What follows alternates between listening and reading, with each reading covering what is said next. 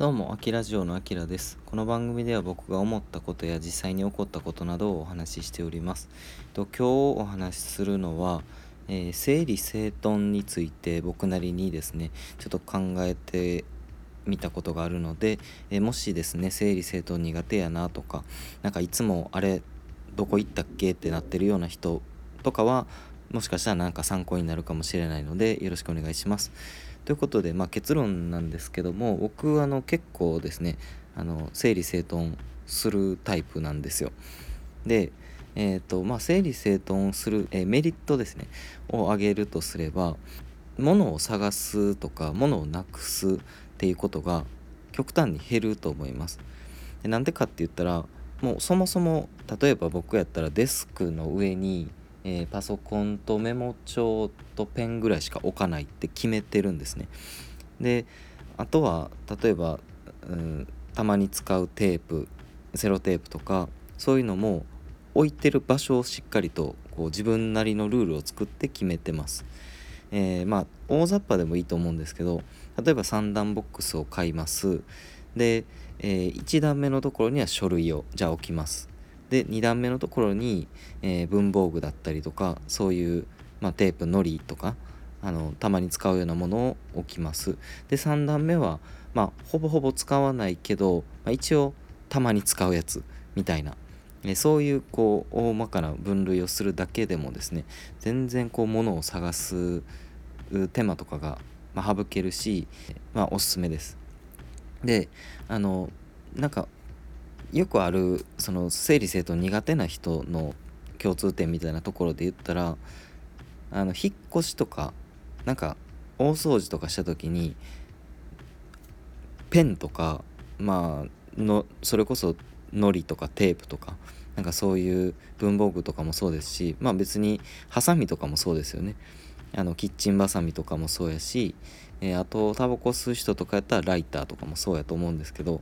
まあ、なんせねなんかそういう小物が至る所から出てくるっていう現象がああると思うんですよね。まあ、もしかしたらこの放送を聞いていただいてる方であの整理整頓すごい苦手やなって思ってる人はすごい首がもげるぐらいうなずいてはると思うんですけどあのなぜそうなるかって言ったら、まあ、さっきも言ったんですけど置く場所を決めてないからだと僕は思ってます。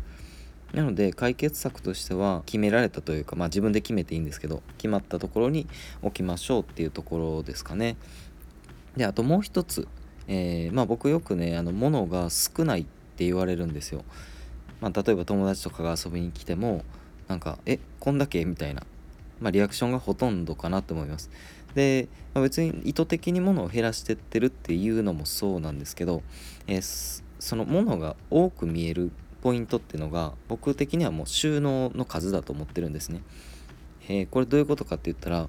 あの例えばさっき例に挙げた3段ボックスとかっていうのもなんかやたらと3段ボックスばっかりなんかある家とかってないですか？まあいいんですよおしゃれな人でなんか意図的に、えー、コレクションとかを1つの棚に1個しか置かないとか、まあ、そういうこだわりがあるんやったらまあどうぞって感じですけどあのそうじゃなくてもう整理整頓したいのに三段ボックスまみれになってなんかどこに何を入れてるか逆にわからないパターンってあると思うんですよね。でそういう人におすすめなのが三段ボックスだったりとか、まあ、衣装ケースでもいいんですけどもうとりあえず数をなくしましょうっていうのが僕のおすすめするポイントですね。僕んち実際どうなのかって言ったら、えー、三段ボックスはですね全部で、えーと、2個しか使ってません。であと衣装ケースはなんか3段ついてるなんか 3, 3段セットみたいなやつを買ったんですよ。どこやったっけ？ニトリかなんかで買ったんですけどそれも、まあ、結局2段で収まるなってか収めたいって思ってで服とかも捨てまくってね。もうなんとかして2段にしました。じゃあその1段どうしたのかって言ったら過去の放送でも言ったあのジモティー様でまあ大阪にいる時なんですけどね、えー、にお譲りしました。っていうような感じでですねあの収納の数を減らすと必然的にその収納から溢れてしまう、まあ、つまりこう入りきらないものってあるじゃないですか。それを捨てていく癖をつけるだけでももうだいぶねあの物ってあの捨てれるし、まあ、消えていくと思うんですよね。まあ、なんで僕はどっちかっていうとその、まあ、断捨離だったりミニマリストとかっていう言葉まあ流行ってますけどなんかそういった類の何て言うんですかね、まあ、人間というかそういう言葉が好きなんかなとは、えー、思ってます。であの物が少ないと整理整頓しやすいじゃないですか。でもこうぐちゃぐちゃってなってる状態の 中でさてどこから手つけようっていう場合ってすごいねもうなんかそもそもでやる気がそがれてしまうと思うんですよ。でまあちょっとこれ具体例挙げていいのか分かんないですけど、まあ、この間ねちょっと名古屋に僕が引っ越したんですけど名古屋に。でもう一つ名古屋の友達の引っ越しを手伝ったんですよね。まあその人はあどっちかというとこう整理整頓苦手ってまあ最初から言ってたんですけどでまあね言うてこ本人がいないとその僕そのその家の人間じゃないからこうどれがいるいらんとかって分かんないじゃないですか。でいろいろこれいるあれいらんとかって聞いて、まあ、あの一緒に手伝ってたんですけど結局ね あの物が多すぎる人ってあの自分でもどれがいるいらんっていうもう分別がつかないからあの例えばですけどうんなんかよくわからん空箱がいっぱいあったりとか隙間、まあ、ベッドとかの隙間とかになんかゴミが落ちてたりとかねまあちょっと汚い話ですけど、まあ、とかっていうのがやっぱりねあの発生しちゃうんですよね。でなんでそうなってしまうかって言ったらそのやっぱり無駄なスペースを使ってしまってるっ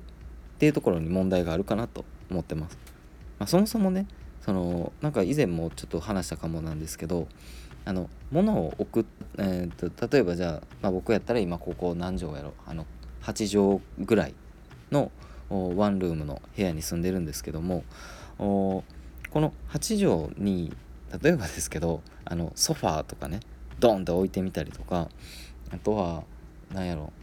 あの無駄にでかいあのゲーミングチェアとかをまあ置いてしまうとやっぱり占有されちゃうじゃないですかそのスペースが。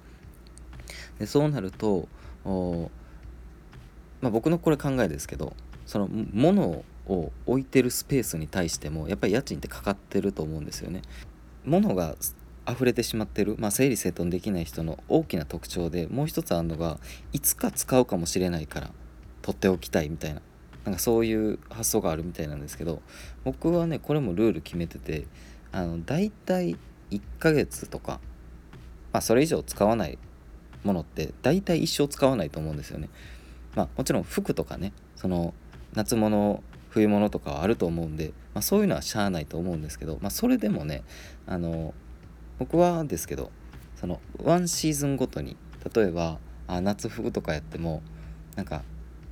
去年は気に入ってこれ着てたけどなんか今年ちょっと微妙やなとかなんかちょっと1年経って首伸びてるなみたいなやつとかってもういらないじゃないですか。なんでそれを捨てるっていう癖をつけてます。で、まあ、捨てたらもちろんあの買い足したりするんですけどあのなんで全く物を買わないわけじゃなくて必要な分だけというかあの収納する場所を決める。でその無駄に収納ボックスとかの数を増やさないっ